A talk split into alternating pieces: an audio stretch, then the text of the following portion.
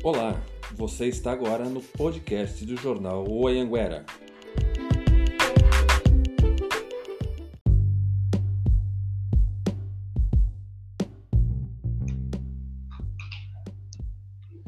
Boa noite, leitoras e leitores do Jornal Anhanguera. Tudo bem com vocês? Meu nome é Leandro Dyer. Estamos aqui para mais um Em Questão, que é o bate-papo do Jornal Anhanguera. Boa noite, Veri. Fala, Lê, tudo bem? Boa noite, gente. Então, hoje a gente tem várias pautas, várias pautas. Tivemos aí uma semana, a semana anterior de terça-feira até o dia de hoje, uma semana agitada. Tivemos aí um final de semana também bastante agitado. E hoje, entre elas, a gente vai falar muita coisa, inclusive da flexibilização que já abriu aqui, já que nós saímos da faixa vermelha, vermelha né, da faixa 1, passamos para a faixa 2. Mas antes da gente entrar nesse assunto, eu gostaria de da gente bater um papo, eu, eu, vocês, o Veridiano, todo mundo, sobre uma matéria que nós subimos hoje na, na no jornal Anguera, que é os médicos infectados e os enfermeiros. Na, na verdade, é o número de infectados da, do corpo da saúde, dos profissionais de saúde, né, Veri? Sim, é, na realidade, né, o, o, no sábado, durante o boletim, durante a live do prefeito Elvis César, ao lado do secretário da Saúde, José Carlos Misorelli, é, ele informa, e é muito interessante a gente sempre destacar nisso, né? Ele, até na chamada da live dele, é, o tema era: vamos falar sobre a flexibilização do comércio, enfim. E aí, no meio lá do, da, do boletim, que foi quase 50 minutos, teve pelo menos três minutos extremamente importantes que o Ayanguera, e agora no final da noite também, no final da tarde, a Folha de Alphaville acabou até Alphaville. publicando, né?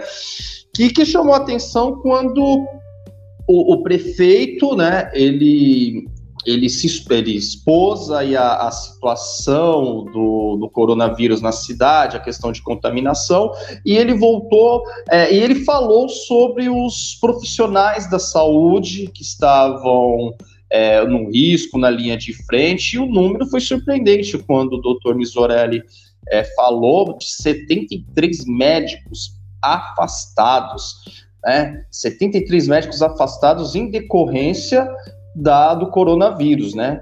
E 135 profissionais da área de enfermagem, tá? E isso daí hoje pela manhã nós publicamos na nossa página, e quando você analisa, é, é um número expressivo, 73 médicos, né, uma linha de frente. E quando nós pegamos aí da, da, questão da cidade de Santana de Parnaíba, que não é uma cidade tão populosa, que é uma cidade que só dispõe, pelo menos, de um hospital, né? No caso, o Pan Santa Ana, ele é considerado no Sistema Único é. de Saúde como hospital, é um pronto atendimento considerado como hospital.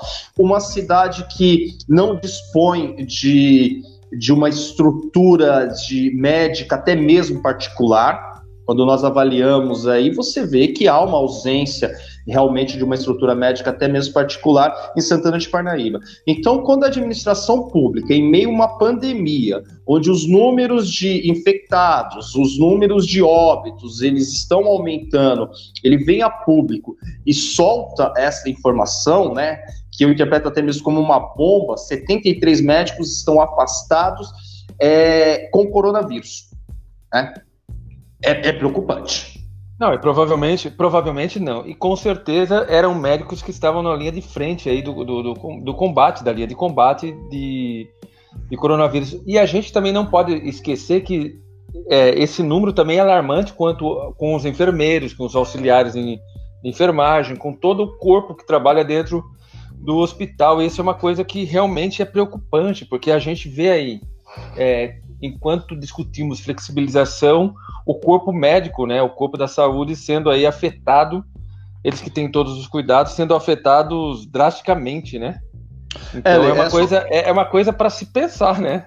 É, é, só aproveitando aí que você citou, hum. é, assim, é, desses, esse número até expressivo de profissionais, é, tanto o Elvis quanto o próprio Misorelli, eles não especificaram se esses médicos estão diretamente no centro ah, tá. de combate ao coronavírus, que no caso aí são dois pontos, é o CAPS e o Casa do Antiga Idoso. Casa do Idoso. A antiga Casa do Idoso e possivelmente o PAN Santa Ana também, a UPA também. Né? Então, às vezes, quando você fala que 73 médicos, pode ser o médico da UBS também esteja contaminado, né? Ah, e aí, é, essa que foi a grande questão, porque em abril, em abril a, a prefeitura, quando estava naquele momento, inaugura ou não inaugura a Casa do Idoso, eles até divulgaram um release é, dizendo que o total de profissionais entre médicos e enfermeiros para o combate ao coronavírus totalizava 263 profissionais.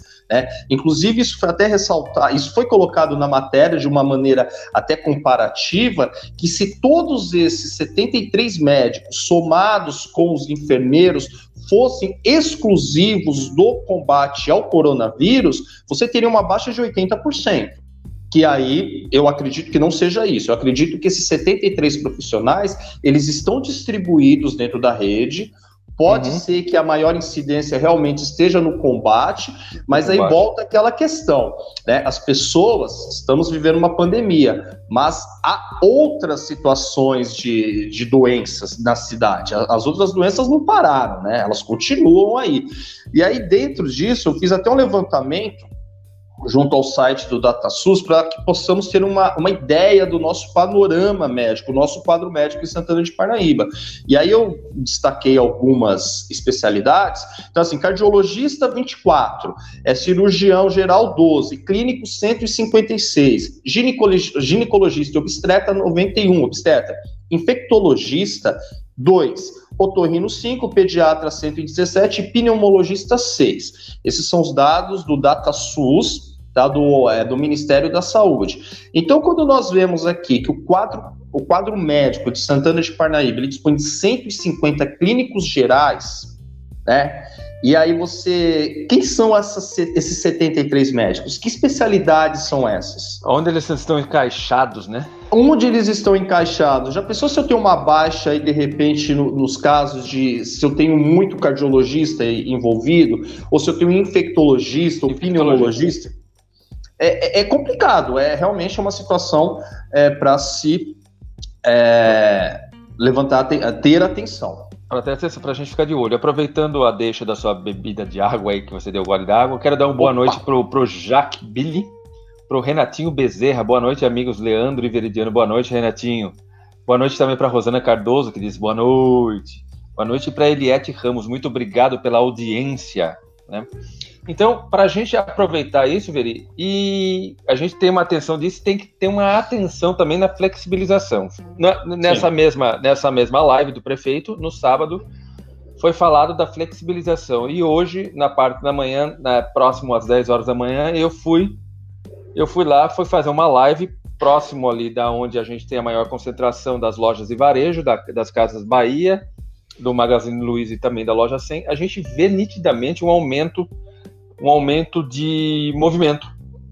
Um aumento de movimento. Inclusive, tinha, tinha fila na porta das Casas Bahia que existe a possibilidade de você pagar contas ali dentro, né? Demais contas.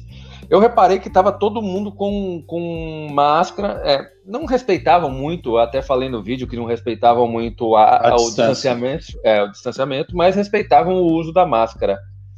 Então, esse aumento de movimento, essas coisas, eu acho que é, também é um fator, pelo menos, que me preocupa como cidadão, né? Como para esse aumento exponencial, porque a gente tem alguns registros, né, Veridiano? De, alguma, de algumas localidades onde essa abertura, essa flexibilização, essa facilitação, não sei se é essa palavra, é, elevou também o número de casos, né? É, ontem, ontem, né, o, o, Brasil, assim, pelo menos ele, os principais jornais ontem pela manhã uhum. noticiavam o caso de Pequim, né, que depois de abril acabou registrando o maior número de novos casos do coronavírus. E aí, após duas horas após, é, veio a notícia de que Portugal, né, que Portugal era um exemplo dentro da Europa de que estavam combatendo o coronavírus, também já estavam registrando é, 300 casos diários. Então, o, o que chama atenção é, é, assim: você pega um exemplo como Portugal, que seguiu a risca todo aquele protocolo da OMS, às vezes até se adiantou, houve um processo de distanciamento. Uhum. É, houve um processo até de testagem, e aí, na hora que chegou um determinado momento, falou: estamos bem, vamos liberar. Flexibilizar. Vamos flexibilizar. Depois de 15 dias que houve essa abertura, o que, que aconteceu? O número de casos aumentou. Correto? O número de casos aumentou. Então, o que, que a preocupação, ela se dá o seguinte: os países que seguiram rigorosamente os protocolos de distanciamento, de testagem, tudo, quando houve essa abertura, se percebeu que o vírus ele voltou. Agora imagine o nosso caso que essa flexibilização ela está se dando no momento no, no teto, né? Que eu acredito que não há mais nem teto, né? Porque os Sim. números diários, o, o contágio ele está aumentando, o número de óbitos ele está aumentando, e aí simplesmente é, vamos flexibilizar, vamos abertura. Então, eu acredito que é o segundo momento, porque nós tivemos, nós, é, eu insisto nessa questão. O vírus ele começou na Europa, ele começou na Ásia, ele foi para a Europa. Nós assistimos a chegada dele aqui como uma certa é, e aí, ele vai vir, ele não vai vir? Quando ele veio, o estrago que ele fez, tá? Eu acreditava que nós íamos realmente tirar um, uma lição disso tudo, né? Mas parece que não. Os caras simplesmente. É, você até me passou um link agora há pouco, né? que a cidade turística das Serras Gaúchas, é Gramado, Gramado, Gramado, Gramado Canela. e Canela, que até semana passada estava é, liberado, o governo do Rio Grande do Sul simplesmente, opa, peraí, vamos voltar para a linha vermelha né? Vamos voltar para a linha vermelha. E aí que é, também entra essa questão. É, liberou agora. É, liberou agora. O, o resultado dessa flexibilidade, dessa reabertura, ele vai ocorrer é. daqui dos próximos 15 dias. 15 dias. Certo? Nós sabemos que o nosso processo de quarentena, o nosso processo de distanciamento social, ele foi lá meia boca, né?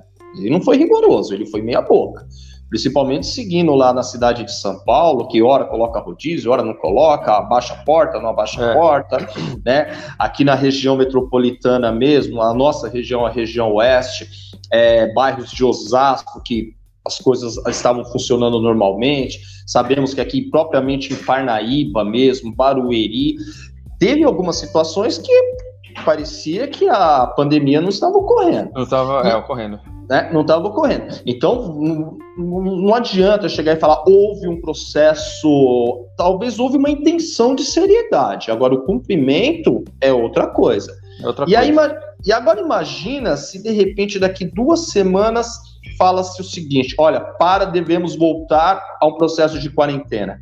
Você acha que isso vai acontecer realmente?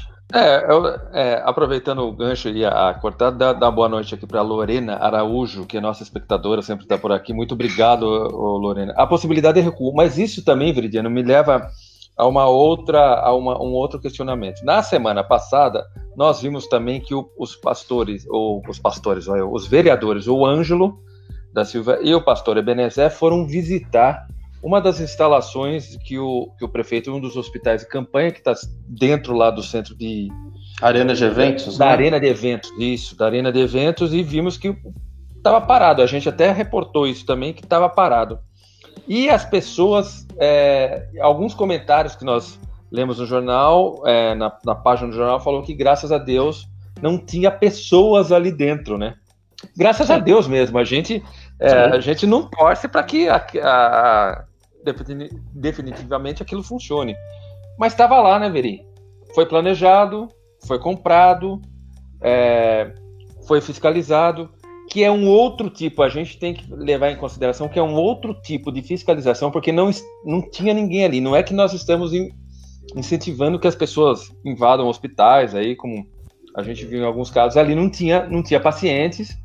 O, o hospital de campanha ali da arena do centro de eventos estava fechado, então é bem legal deixar isso claro para que as pessoas não confundam a nossa fala, né? E aí a gente viu os dois, os dois vereadores indo lá e fazendo a fiscalização.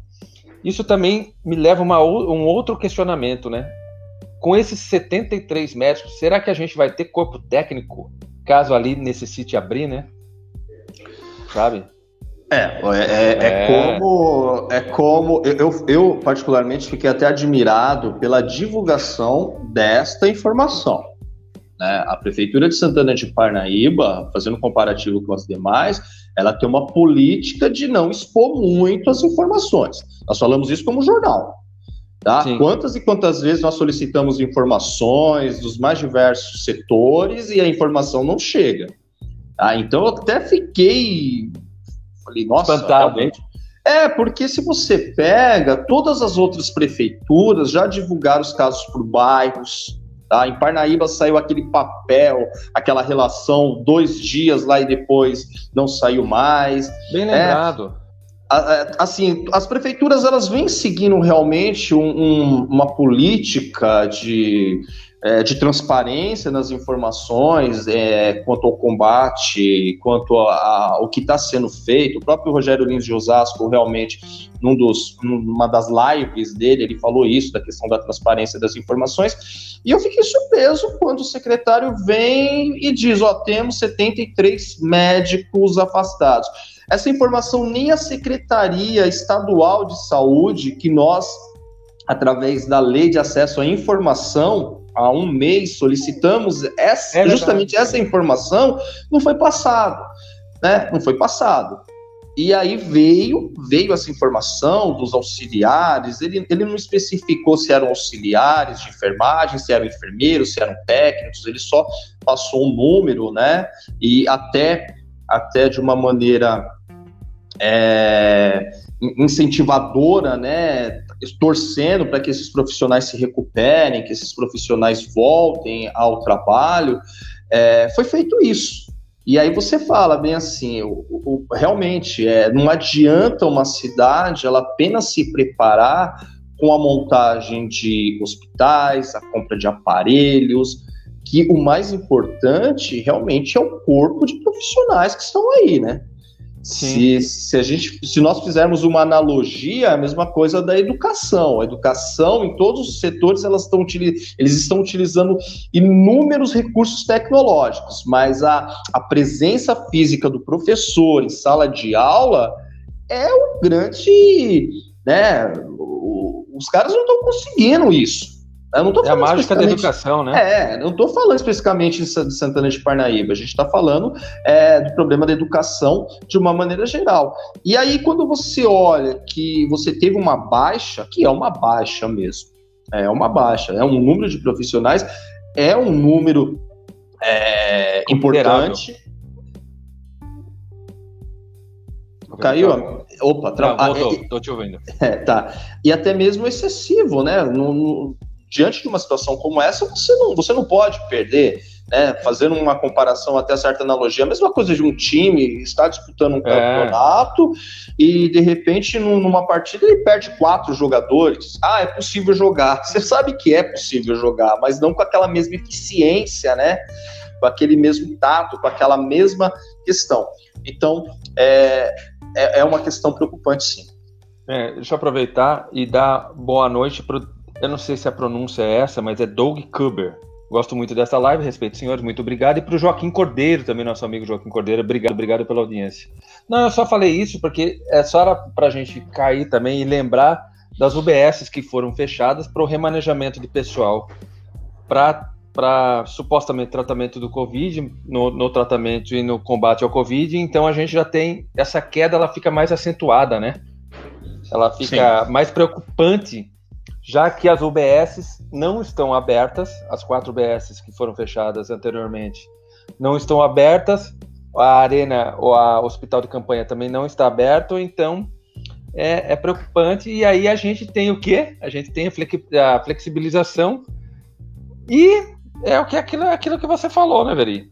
E aí, se, se aumentar muito, né? Se a, se a gente subir a possibilidade de recuo, né? Como que vai ser? Como que a população vai receber essa, essa, sabe, essa coisa, tipo, a gente vai ter que fechar tudo de novo. Tomara, não tem ninguém torcendo para que isso aconteça, mas é, é uma possibilidade e tem que ser levado em consideração, né? É, o próprio Dimas, o Dimas Covas, semana passada, né, que é o diretor do Instituto Butantan, que estava à frente lá do governo do estado, né, ele, ele deu uma entrevista para a Globo, que isso daí depois acabou até criando certo mal-estar perante ao governo, que ele falou que era inoportuno o governo do estado propor uma flexibilização no momento onde o pico do, da, da, dos casos de Covid estava, estava muito alto, e aí tem uma frase muito interessante dele que ele diz o seguinte, né?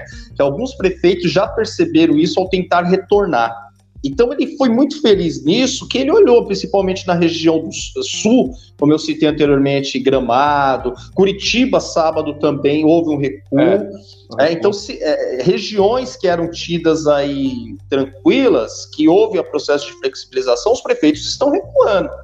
Os prefeitos estão recuando. E aí ele falou, ele falou assim, como que, como que vai convencer as pessoas a voltar tudo novamente? Sim. Como que vai convencer, falar para essa pessoa, você abre a porta do seu comércio agora, tá? E daqui uma semana você fala, fecha a porta do seu comércio. E aí fica essa briga de governantes, é, que ele foi muito feliz no que ele diz isso, é muito difícil você colocar a população no meio dessa indecisão. Se abre, se não abre, se faz ou se não faz. E, e queira ou não, é a população que está no meio disso tudo, gente. Não adianta, nós temos uma doença extremamente contagiosa, nós temos a população no meio e nós temos os governantes, representa o governo representado aí pelos seus governantes. É? Então, assim, é, a doença tentando pegar a população, o governo tentando impedir, mas aí há uma troca, é, a população está em linha de frente dos dois lados, então é, não se sabe ao certo. Né? É. Osasco, Osasco mesmo, registros aí de de portais de notícia mostrou que no próprio a, a, a reabertura seria hoje, né, na segunda-feira, mas no sábado a Rua Antônio Agu já foi tomada de pessoas. Sabe, Sim. gente, Osasco é o segundo maior centro comercial do país. Né? Então é preocupante, é uma palavra, é, pode ser até, já se tornou um vício linguístico falar a palavra preocupante, preocupante nesses tempos, mas assim, a população ela confia em seus governantes. Ela confia. E a partir do momento que esses governantes, seja prefe os prefeitos, o governador e até mesmo o presidente, que nós vemos ações motivadas pela fala do presidente também, quando ele diz assim, olha, nós vamos abrir o comércio, é a mesma coisa dele dizer, olha, está tudo tranquilo, gente. Está tudo bem, é, é verdade. É, é contraditório. Não, é, você, é, é, contraditório numa num, no mesmo discurso, no mesmo boletim, você falar, pessoal, olha aqui, estamos preocupados, mas o comércio vai abrir. Sim, sim. É o que o Christian Rony, aproveitando para dar uma boa noite para ele aqui, falou que a tal segunda onda é preocupante. É verdade, a tal segunda onda é preocupante. Só para eu dar os últimos dados do, do, do Covid aqui, para a gente depois mudar de um assunto com um assunto bacana também, um outro assunto. Olha, a semana passada nós tínhamos 2.197 suspeitos. O último boletim já deu 2.623. Confirmados, 646 a semana passada, 766 boletim de hoje.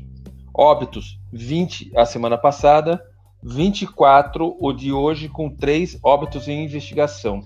Se somarmos os três óbitos em investigação com os quatro que já foram confirmados, dá sete, é praticamente um por dia, né? Que é uma coisa triste. Triste. É uma coisa triste, é uma coisa que é, não é brincadeira, não.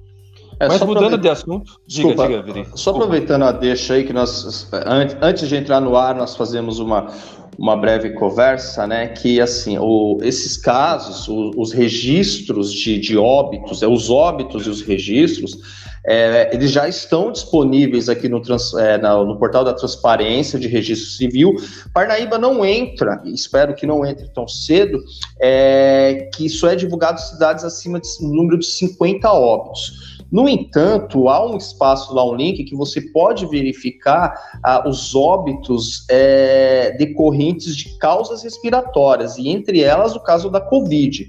Então, foi isso que você mesmo falou, Lê. Se nós acompanharmos aqui o, o que há um gráfico, é, nós percebemos que é, do dia 1 do dia 1 de junho e até aqui a gente tem um registro que no dia 5 de junho nós tivemos morte de Covid no Hospital Municipal de Santana de Parnaíba. Né? E aí, quando você fala dessas mortes suspeitas, há casos de óbitos também decorrentes de insuficiência respiratória, de pneumonia, né? Que essas mortes posteriormente podem ser confirmadas como Covid-19. Pode estar relacionadas, né? Que é, que é a, síndrome, a, síndrome, aguda de, da respiratória, crise respiratória lá, né? Sim. Mas a, é, o SARS, que a Covid é uma SARS, né? Sim. É... Síndrome respiratória aguda. Aguda, isso, exatamente. Mas, Veri, uma, uma outra matéria nossa também que deu bastante, do, do Anhanguera, que deu bastante repercussão, foi uma denúncia que, na verdade, foi você, é, você que recebeu, sobre um desmatamento que estava acontecendo ali na Eugiro Takaoka, se eu não me engano. Eu é, acertei ou errei? É isso mesmo. Takaoka, mas o Giro Takaoka lá de Aldeia da Serra. Lá da, exatamente, lá da Aldeia da Serra, que faz, pertence ao município de Itapevi. Itapevi, isso, o município de Itapevi. Isso. Né, nós recebemos aí... Pode de falar. moradores, né? Desculpa. Foi uma, foi uma denúncia recebida de moradores que chegou até a gente. Para quem não sabe, isso chega diariamente. Denúncias, fatos, questões chegam diariamente. E aí o Veridiano é, se empenhou e a gente acabou publicando e também entrando em contato com a CETESB, né? É, a, essa matéria, na, recebemos vídeos, recebemos imagens, é, motosserra, a população extremamente perplexa, né? Olha, até saiu aqui, demorou. É, referente ao desmatamento, né? Estava ocorrendo desmatamento, os animais estavam praticamente invadindo as áreas residenciais, e aí, para explicar, né? A aldeia da, a aldeia da Serra ela possui uma geografia assim, muito interessante, ela é uma espécie de um mosaico, né? Ela é um bairro que é. parte dela está em Itapevi, parte dela está em Barueri, parte dela está em Santana de Parnaíba, não sei se parte dela ainda está em Jandira também. Tem um pedaço em Jandira, se não me engano. É, tem um pedaço em Jandira. Os moradores, eles trouxeram isso, né, de que estava havendo desmatamento numa área é, supostamente de proteção ambiental, e aí eles alegaram que eles tiveram conhecimento de que estava legalizado, né? E, mas o objetivo não era uma questão se era ilegal ou, ou não, era mostrar realmente o que estava acontecendo. E aí na sexta-feira, na sexta-feira nós entramos em contato com a CETESB para realmente verificar se aquela área que, estava, que está sendo desmatada era de conhecimento, a CETESB nos respondeu que realmente é, está ocorrendo, né, mas não tem nada de ilegal, já foi tudo definido até mesmo pelo IBAMA, é, porque é uma área extensa, que ela começa da Castelo Branco e ela vem pela Yoshiro Takaoka até chegar próximo aos residenciais, é uma área muito é, é extensa mesmo, na hora que nós vimos no, no mapa, mas assim, então, a Companhia Ambiental do Estado de São Paulo, ela, ela respondeu né, que realmente não há nenhum tipo de irregularidade e tampouco de ilegalidade nesse processo aí que está ocorrendo na Aldeia da Serra. Não, é só para deixar, deixar claro que a gente também sempre tenta ouvir a, a, a, a o outro lado, a gente sempre Insistimos, abre, né? insistimos, insistimos, insistimos. Lado, tanto com a prefeitura como os órgãos competentes é, estaduais, órgãos competentes federais. A gente sempre faz isso. Dificilmente o Estado não nos responde, né, Veria? Ele sempre, o Estado sempre nos prestou tanto a Sabesp quanto a própria CETESB, eles sempre nos responderam. Uma outra coisa para não, não, não ter confusão, como o Veridiano lembrou, é a Eugírio Takaoka não é a de Alphaville aqui é que está lá na aldeia da Serra, que pertence a Itapevi.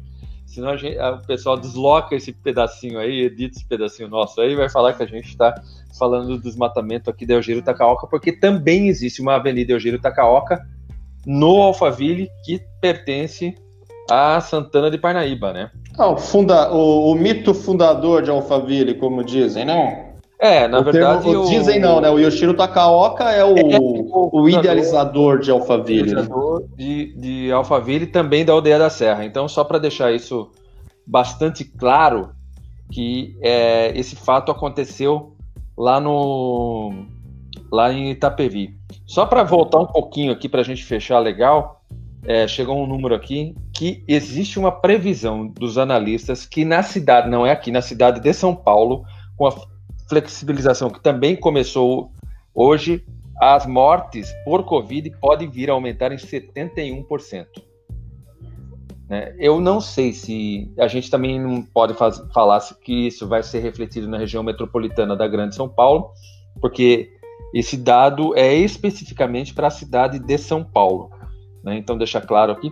Mas eu acho que vai ter, vai ter uma. Sempre tem uma. Como que eu falo, Veri? Sempre tem uma base, né? Sempre dá para a gente projetar é por, alguma coisa. Né? É porque, porque na realidade. fechar hoje. É, é, é, na realidade, Lê, é assim o caso dessa pandemia, ela, ela não escolhe, né? Ela, ela não tem assim de que você vai falar, olha, é, outras pandemias que ocorreram anteriormente eram decorrentes da falta de saneamento básico, né? Por uma questão climática, ó, então determinado lugar você tem uma incidência. No caso da Covid-19 não é muito bem assim né? Sim. Sendo que quando você pega o mapa, se você pegar o mapa de qualquer cidade, você percebe que lá no início, no início, o contágio ele era muito maior em áreas tidas como nobres. Até o último boletim aqui de Santana de Parnaíba apontava que onde havia mais casos de pessoas infectadas era o bairro de Alphaville. Era o bairro de Alphaville, tá? sim. Era o bairro de Alphaville. Daí você pega na cidade de São Paulo, então Campo Belo,